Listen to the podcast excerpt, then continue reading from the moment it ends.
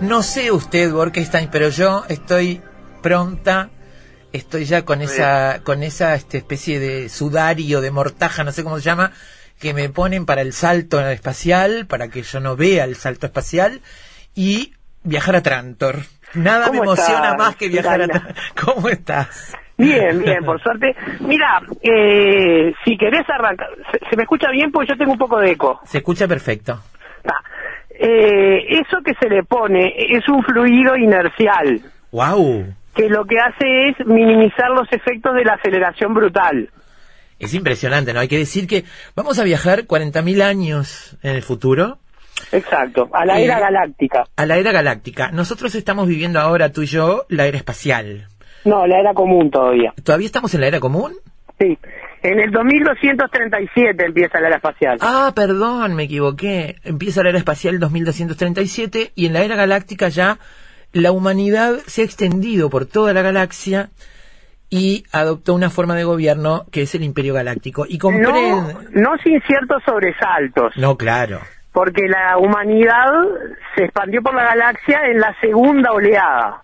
Bueno, está bien, pero yo creo, creo recordar de Fundación, digamos la, la, la original, el primer libro, Sí, que la primer, segundo y tercer libro, que la Tierra como origen es una sospecha que se tiene, que de- Exacto. no no se está seguro dentro de 40.000 años si todos esos seres que pueblan la galaxia vienen de la Tierra. y porque Eh, han pasado más de 10.000 años. Y estamos hablando de 25 millones de mundos habitados por humanos, 25 millones de planetas. O sea, Claro. no, Asimov no, no, no andaba con chiquitas. No, pero aparte tiene una conjetura razonable, que es el hecho de que la Tierra es el único con un día de 24 horas y un año de 365 días, que son las medidas estándares de la galaxia. Claro, claro, ahí está. Yo esa, esa parte la tenía, yo leí hace mucho. Hay que decir primero que, que vamos a conversar de la serie. Este, y que, y que los libros tienen características especiales. Asimov escribió eh, fragmentos, relatos breves que publicó en una revista, lo convencieron de publicarlos como libros, son tres originales y después hay una secuela de otros tres Sí. y una precuela de otros tres, para Y empezar. hay otra otra secuela hecha por otros escritores. Ah, claro, también. Y además está la saga de los robots, que de alguna manera se vincula con todo esto, ¿no? Claro, la saga de los robots es en la era espacial. Exacto. E- El tema es este. Asimov, en su última época, se embarcó en un proyecto de unir toda su literatura en un solo universo. Claro. Y eso le llevó a juntar eh, los cuentos de la era espacial con los de la era de la fundación. Exacto. Ahí está.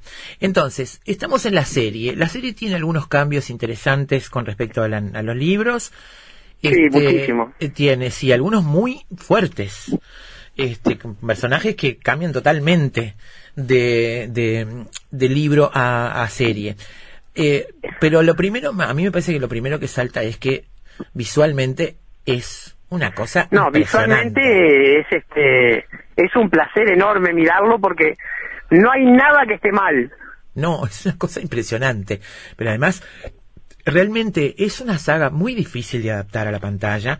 Entre otras cosas, Bernardo, yo escuché a alguien en las últimas horas decir que en realidad lo que pasa en esos libros es puro diálogo. Y, y es alguien decía que es como Mad Men del futuro, hay gente hablando todo el tiempo, es decir, descripciones, aventura en el sentido tradicional, hay poca. Bueno, eh, Asimov tenía dos defectos que es increíble que haya sido tan comercial con esos dos defectos. Pero son dos defectos reconocidos por él, no por sus críticos. El primero es que los libros de Asimov no tienen personajes malos. Sí. No hay un Darth Vader. No. ¿tá? O sea, todos tienen un punto de vista y se enfrentan dos posiciones en la cual ninguna es mala. Está bien. Eso por un lado. ¿Y el otro? Y la otra era incapaz de escribir escenas sexuales. Y hay una tercera que él también ha dicho, que no le salían bien los personajes femeninos. Además. Que no sabía bueno, ponerse en los zapatos de una mujer. Estamos hablando de los años 60, ¿no? salvo la robopsicóloga Susan, que no me acuerdo el apellido, No, tampoco. pero este, pero sí, es el único personaje importante. Pero respecto del tema que no sabía hacer escenas picantes, los editores se las pedían, porque eso vendía, obviamente. Claro. Y un día intentó hacerlo, ¿no? Y eh, utilizó a su personaje, Luke Starr, que era un detective, y lo que le salió fue tan tan tierno porque era imposible considerarlo picante eso. Sin embargo, en la vida real parece que era una especie de... En, en aquel momento se decía sátiro, que tenía mano larga, que las mujeres le huían. Todo eso escuché. Este, Era sobre- terrible machirulo, como quien dice. Aparentemente sí, bueno, estamos hablando de otra época, ¿no? Y este, Claro. pero parece que no, no se contenía mucho este, cuando había mujeres alrededor. Y este era un hombre bastante cargoso en ese sentido. Algo de lo que jamás nadie acusó a Clark. No. bueno, volvamos a la serie, Volvamos. Bernardo. ¿Cuáles son los puntos fuertes para vos? Bueno, los puntos fuertes son, primero, el superar las cosas que envejecieron mal de los libros. Como por ejemplo. Como por ejemplo, el no haber previsto bien el tema de la tecnología. O sea, Asimov le prestaba poca poca atención a, a los cosos burocráticos, cómo se desplazaba la nave, por ejemplo. Sí. Entonces acá tuvieron que, por ejemplo, introducir las cámaras criogénicas. Claro, ¿cómo viajás entre, entre millones de mundos, entre millones de planetas, si no introducís alguna tecnología destacada, ¿no? No, y en una serie moderna tenés que resolverlo visualmente, no, no, no podés hacer una elipsis. Claro. Y está muy bien hecho, muy bien resuelto Muy bien para hecho, mí. muy bien hecho. Sí. Después eh, feminizó algunos personajes que la verdad tanto daba que fueran hombres o mujeres, o Hasta, sea, hasta en el nombre parecen unisex. claro, salvo Harding y Gail Dornick. Sí. Gal Dornick eh, en, la- en los libros, digamos que es, bueno, en, en todo en la serie también, es, digamos, como el aprendiz de Harry Seldon, que... Que aparece poquito, casi no tiene diálogo Harry Seldon. no tiene diálogo, no tiene historia personal, es como, es como nuestros ojos en, en Trantor, en la capital del imperio. Este, y aquí sí, acá le han hecho una, un back, ¿no? Una historia personal que a mí me gustó muchísimo. Claro. Y además la transformaron en una mujer, ¿no? Exacto. Y ese ese planeta tecnofóbico del que viene, este, bueno, eso nos lleva a otro tema. En, en los libros, Gail Dornick era simplemente el único matemático a nivel de Harry Seldon. Claro. Y Gail Dornick de la serie también lo es. Pero nos explican por qué.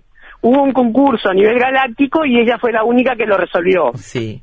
La conjetura de Abraxas. Abraxas, que es una conjetura ficcional, no existe, pero el problema de las conjeturas es interesantísimo en la matemática. Es este, simplemente a algún matemático se le ocurre eh, algo que le parece que es verdad, la empieza a, a probar al tanteo y pasa todas las pruebas, pero nadie logra una demostración absoluta. Claro, claro. Está bien. Ella accede entonces a Trantor, que es la capital del imperio, donde está Seldon y la biblioteca, en esa, en la biblioteca de Trantor, que es una cosa que yo quería conocer. Sí. Eh, es, es una, ay, ahora no tengo acá el dato de qué biblioteca real es. Es una biblioteca de Estados Unidos. Eh, creo que del Trinity College o algo así, que está bueno Ah, además, tratada para la serie. Eh, entonces, ahí es donde está Seldon tratando de concentrar el conocimiento en esa enciclopedia galáctica que quiere crear. Eh, digamos, bueno, el- otro, otro tema, ¿ves? Sí, Eh, acá hay algo que después a Simón se lo roban para hacer la saga de Dune, que es la idea de un imperio en decadencia y un lapso muy grande antes de que se establezca un nuevo orden. uy, le robaron la esencia. Bueno, en realidad no, pero este, le robaron una idea importante, Sí, sí, es porque importante. lo que lo que Asimov hace es eh, ficcionalizar lo que realmente pasó con Roma. claro, él se basa en el imperio romano. Exacto. Este, eso en la serie me parece que está muy bien tratado. Viste que tiene una estética, el imperio tiene una estética entre imperio romano, entre imperio romano y el monumentalismo soviético. Este, tiene mucho de la Sí, cosa soviética. aparte el, el Cleón del medio, el emperador de mediana edad, da mucho emperador romano. Sí, con esa indumentaria azul que tiene, maravillosa. A mí me gustaba mucho ese actor en una serie que llamaba Halt and Catch Fire. Esa serie no la vi, pero sé que es, este, está en El Señor de los Anillos también el actor. Ah, mirá, no me acordaba. Sí, me parece que es uno de los hobbits, creo. Este, No, no puede ser un hobbit si mide como dos metros. Entonces no me acuerdo. No, pero mirá que los achican y los agrandan. No me acuerdo qué, qué rol hace, pero está en, los, en, en algún lado del Señor de los Anillos. Capaz es un gran actor, por lo que he visto, es un gran actor que además ahí hay un juego muy especial en la cuestión física, porque recordemos que son tres edades de la misma persona. Exacto. Y hay un muy buen trabajo ahí, de elección de elenco y de maquillaje, este de caracterización, hay un muy buen trabajo ahí, ¿no? Sí, porque digamos que eh, el imperio de Trantor, o sea, la, la Roma galáctica, tiene dos problemas.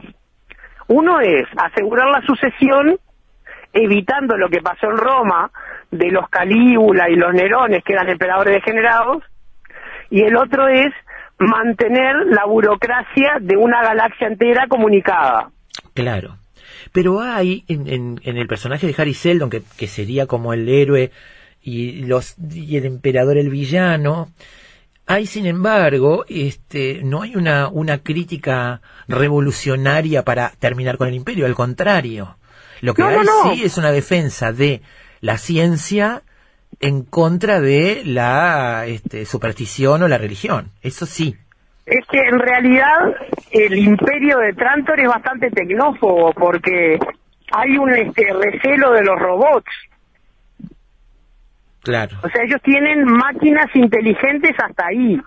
Bueno, los robots como tales han sido ya exterminados, digamos, de la faz de la Tierra en esta, en este presente futuro de 40.000 años. Salvo uno. Salvo uno, sí. Que eso, este, este, ahí hay un personaje que es muy relevante en, la, en, la, en los libros y que probablemente lo sea también en la serie. Lo que pasa es que, claro, para los que no leyeron los libros, es un Este, spoiler grande hablar Yo de... estoy esperando en las nuevas temporadas que aparezca, por ejemplo, Bel Ríos. Bueno, dicen que aparece, ¿no? Creo que aparece. Claro. Este, es un personaje esencial. Claro. El mulo... Pero el mulo también. el Pero mulo, mulo ha sido, ya lo nombraron. no, ha sido nombrado. Ya ha sido nombrado. Sí. Son personajes Este, que, lo- que tienen mucha relevancia en la serie, ¿no? No, claro, porque Ada, eso es el punto esencial. Mira, yo sé que vas a hablar de psicohistoria con alguien que sabe más de estadística que yo, pero desde el punto de vista de la filosofía, las predicciones tienen un problema, y es que cuando los sistemas son complejos, vos podés hacer predicciones locales. Esto es, yo sé dónde voy a estar los próximos tres segundos, pero dentro de una hora no lo tengo tan claro. Mañana menos y dentro de un año menos. ¿Sí? Pero en tres segundos yo sé que voy a estar acá hablando contigo. Claro. Lo que pasa es que esta gente... de- perdón, termina.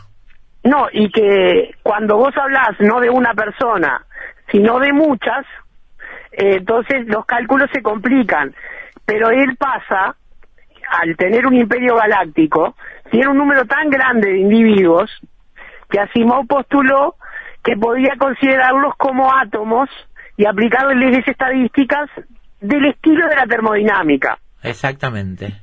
Pero lo que no contó es con la con la forma que se comportan los big data, que eso lo aprendimos recientemente. Claro. Entonces, una cantidad masiva de datos con menos humanos hubiera funcionado igual. Claro. Claro, está bien. Lo que pasa es que él tiene 25 millones de mundos, 25 millones de planetas habitados por humanos. Eso es una, una data muy importante, un volumen de información muy importante. Sí, y no sé cómo andamos de tiempo.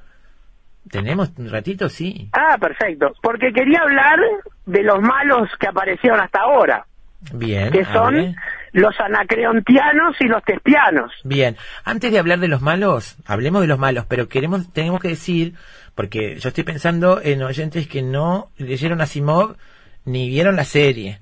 Tenemos que decir que esa propuesta de, esa, esa este, psicohistoria de Harry Seldon hace que el imperio tema por lo que él puede estar elucubrando, digamos, no sabe si tiene razón o es un cuentero, en fin, tienen miedo de eso y lo que hacen es, en lugar de ajusticiarlo, es decirles, bueno, váyanse al borde de la galaxia y hagan ahí su trabajo, elaboren lo que quieran y Claro, pero hay vemos. que entender lo que significa el borde de la galaxia. A ver, Es una distancia inconmensurable, pero donde no podés recibir apoyo tecnológico ni ayuda del imperio. nada, estás aislado.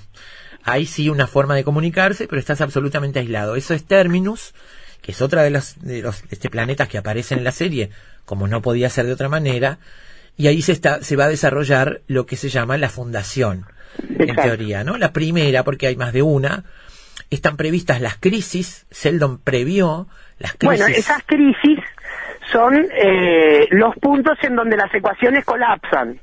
Exacto.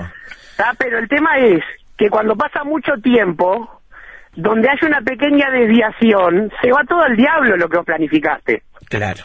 Eso se llama sistemas no deterministas. Exacto. Entonces, la hipótesis de Asimov era que el sistema era más o menos determinista. Y hoy no estamos tan seguros. Está bien, ¿no? Bueno, igual bastante cerca pegó, ¿no? Digo, Sí, en mucha cosa, en mucha cosa. Bueno, hablemos de los villanos entonces, este, Bueno. Bernardo. Hay, a ver, como todo, no es que sean propiamente villanos, o sea, porque no, no son malos, son, No. en todo caso no están de acuerdo con el imperio, Claro. pero es lo mismo que le pasó a Roma. Y son dos planetas, también del extremo lejano, lo cual implica que el brazo del emperador llega tarde, mal y poco, y se llaman Tespis y Anacreonte. Anacreonte era un poeta mítico griego, del cual no se conserva prácticamente nada. Creo que se conserva un verso de fuentes indirectas. Mira. Y Tespis fue el inventor de la tragedia. Fue el primero que se separó del coro y empezó a dialogar. O sea, en esencia, fue el primer protagonista. Nada es casual ni antojadizo. Exacto. La, la onomástica en, en Asimov nunca es antojadiza. Por ejemplo, Berrios es un anagrama del- de Belisario, que era un gran centurión romano. Claro. Todo está pensado. Todo. Eh, ¿Qué te parecen las recreaciones de los mundos que hemos visto hasta ahora, de los planetas que hemos visto hasta ahora? Bueno, exactamente. Eh, me, me voy a detener en tres. El, el primero es el de Gael Dornick, que es un mundo acuático, donde lo primero que decís es, si lo único que hay es agua, ¿de dónde sacan los juncos para hacer los botecitos? Pero, Pero después son- te muestran de dónde. Además son tan maravillosas esas escenas de esos botes así, este, no sé, tan... Parece el Titicaca, son los botes de junco del Titicaca. Exactamente, exactamente. Y la ropa, la indumentaria, tiene, todo tiene que ver con algas en ese mundo. Exacto. Este, está, la, verdad, la verdad está fantástico. Y ahí hay un tema, este, Gal Dornick en realidad es como un hereje en ese sistema que tiene una religión muy fuerte, que confía todo en alguien que es un soñador, está soñando el mundo, y él es el que va a resolver todos los problemas, ¿no? Y ella Sí. es una matemática de raíz. que la idea de un demiurgo que crea el mundo en un sueño no es nueva, Ajá. es de la mitología nórdica. Claro. Y este ese mundo además es violentamente tecno Hoy me parece que se fue Borkenstein. La llamada se perdió. Creo que está perdida la llamada. Me preguntan acá, en vez de rezar hay que contar números primos. ¿En qué número van en efecto mariposa? Uy, eh, les, les aclaro que está, esto tiene que ver con la serie. Gal Dornick, cuando está ansiosa, cuenta números primos mentalmente.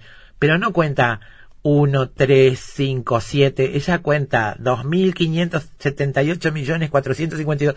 Así va contando los números primos. Eh, ¿estás ahí de nuevo? Estoy acá. Ah, está, porque me preguntan en qué número de van efecto mariposa, porque dice que en vez de rezar hay que contar números primos. Bueno, pero eso era un hábito de, de Gail Dornick. sí. No, no era una obligación. No, no, no, no, es cuando en este en la serie tampoco, cuando está nerviosa cuenta Sí. números primos, cuando está ansiosa, ¿no? Pero claro, números primos de altísimos niveles. No, sí, ya con ocho cifras. digo. Seguro, es una, es una locura los números Tú primos sabes de que hay, hay una conjetura de que se llama conjetura de Goldbach, que es un poco el chiste que hace que hace Asimov, que tiene que ver con los números primos. Ah, mira, Y este, claro. pero bueno, independientemente de eso, hablando de los mundos, ese mundo, el de Gail Dornick, es de una belleza, digamos, marítima preciosa, es, increíblemente hermoso, pero tiene esa cosa tan terrible de que por desarrollarte en la ciencia del pensamiento te matan. Claro. Te atan una piedra y te mandan para abajo. te tiran al agua, ¿no? Claro. Este, ahí ella, ella rescata un, un libro, un antiguo escrito, este, y bueno, y decide irse a, a Trantor. Eh, porque bueno, porque puede hacerlo, porque participó en ese concurso y, y Seldon la recibe. Y ahí llegamos al otro mundo, que era el que yo más quería ver de todos, porque es de las novelas, de los libros, es lo que más me fascinó. La descripción de Trantor es maravillosa. Bueno, Trantor es eh, la Roma de este imperio. En el libro es un mundo que tiene como una especie de exoesqueleto por afuera, o sea, tiene un mundo de metal completamente construido sobre el suelo de Trantor no da al sol. Y acá lo cambian por una especie de ascensor espacial, Exacto. que ese ascensor fue un invento de Arthur Clarke. Mirá, Sí, cuando Sí, el- inventó lo que se llama la órbita geosincrónica, que después se utilizó para otras cosas. El- en, la, en la serie visualmente, Trantor es un planeta que tiene parecido a la Tierra, en el- visto en el espacio, y, pero es- creo que es un 30% más grande que la Tierra, Trantor, y tiene una especie de torre de Pisa gigantesca, enorme, este, que es ese ascensor espacial, ¿no? Los únicos que tienen, que ven el cielo y tienen árboles son los, este, los, los cleones. Los cleones, los emperadores. Los tres cleones, exactamente. Que se llaman amanecer, día y anochecer o ocaso. Exacto. Eh, que es por la época de la vida en la que están. Exactamente. Cuando están por morir, se llama este Sí. ocaso, ocaso final. o algo Down, así. que viene a ser oscuridad, una cosa así. Ah, hermano oscuridad, ahí claro, está. Porque en inglés, en inglés le, les dieron nombres que todos son con D. Exacto. Entonces, este, en la traducción española es despunte del alba. Down y no me acuerdo qué otro más. sí. Ah, y Day, Day, Day, el del medio es Day. Claro, day. Este, bueno, es el amanecer, el día y el ocaso, digamos, para entenderlo. Poéticamente es así. Entonces, bueno, está este, este ascensor espacial y esta construcción de Trantor que a mí me encantó. La verdad me encantó. Quiero más de eso. Mucho, mucho CGI, pero bien hecho, ¿no? Sí, sí, claro. Está bien hecho, está muy bien hecho. La Exacto. verdad que sí. Bueno, ahí aparece Seldon. Me parece que Harris es una fantástica elección. Este, Sí, ese actor fue Moriarty en la película de Sherlock Holmes que protagonizó Robert Downey Jr. sí. y en Mad Men protagoni- eh, encar- encarnó a, una, a un Sí. contador que robaba plata de la agencia. Y en Chernobyl, el científico protagonista, y en The Terror hace un papel maravilloso. Este, la verdad es que Jared Harris es una, me parece que es uno de los puntos fuertes. Sí, Este, que además nos va a seguir durante toda la serie, porque bueno, una vez que desaparezca físicamente, la habrá dejado. quedan la- las una- grabaciones. Exactamente, unas grabaciones tipo hologramas, donde este, después de cada eh, crisis mm, se ponen en contacto con él. Este, y aparece ahí en esas, en esas grabaciones. O- otra diferencia que hay es que el personaje de Rage, que es el hijo adoptivo de Seldon, no existe en las novelas. ¿No existe el hijo adoptivo? No, no, no, no. Ah, mira. no existe. Mira, porque hay quién entonces, hay un matrimonio ahí y una especie de... Espera un poquito que ahora me mareé. Ah, me- parecía que, que lo asociaba con otro personaje. El hijo de, de Seldon es un hijo adoptivo que también tiene que ver con los Vos libros. hablás de Luis Pairin, el, el, el Mm. científico que gobierna la fundación en, No, en no, no, Terminus. no, no, no, no, hablo de otra, pero no importa, no, no, no, no viene al caso. Igual, de todas maneras, yo creo que es mucha más gente la que va a ver la serie que la que habrá leído los libros, ¿no? No es necesario leerlos para apreciar No, la serie. yo creo que no, y me parece que incluso la serie tiene, como te decía, spoiler de los libros, si los vas a leer en orden. exacto, Y exacto. Me parece que lo, lo inteligente es que, eh, en realidad ellos en términos de tiempo, nos están contando, por lo menos en esta primera temporada, los dos primeros relatos, que son los psicohistoriadores y los enciclopedistas, ¿verdad? Exacto. Este, y hasta, hasta ahí, pero en el medio meten el tiempo inconmensurable que usa Asimov para su historia, ¿no? Van metiendo con flashback o no, este, cosas que tienen que ver con épocas anteriores y posteriores. Sí, eh, y también eh, las elipsis de, por ejemplo, eh, un viaje que demoraba 34 años, no, no te ponen interminables escenas de la nave en el espacio. No. O sea, esas cosas están muy bien resueltas. Otra cosa que me gustó mucho es, yo creo recordar que en el- los libros no hay un relato de lo que sucede en ese viaje desde Trantor a Terminus. A ter- Este, Porque es lo que te digo que Asimov no hacía. Asimov no se ocupaba de las cosas burocráticas. Ahí hay un viaje de 54 meses donde todo ese grupo de científicos va preparando su llegada a términos para establecer la fundación. Y eso a mí me encanta, me gusta. Después cuando están en términos ahora en el, entre comillas, presente de la serie, me desilusiona un poco porque me parece que en treinta y pico de años podían haber hecho un poquito más con, con la tecnología y en términos. Está bien que Claro. no tienen con quién intercambiar, pero Y aparte el hermano Day es siempre el mismo eh, actor, pero siempre es un Day distinto. Ah, sí, claro, eso está bueno. Eso te obliga a pensar, bueno, ¿y quién es este? ¿Este era el que era chiquito en la otra o ya pasaron? Porque claro, van por la clonación número 12, creo. Este, y claro, a veces te, te marea un poquito. Eh, yo creo que hay sorpresas que en, en los, los que más o menos recordamos los libros sabemos que van a suceder en algún momento, porque este, quién, quién está detrás de cada cosa, qué es lo que Harry Seldon realmente sabía, hasta dónde sabía, hasta dónde lo que pasa y estas crisis las tenía previstas, y, Y cuánto el hizo para... de, de Marcel, que Claro. por ahora está en la sombra.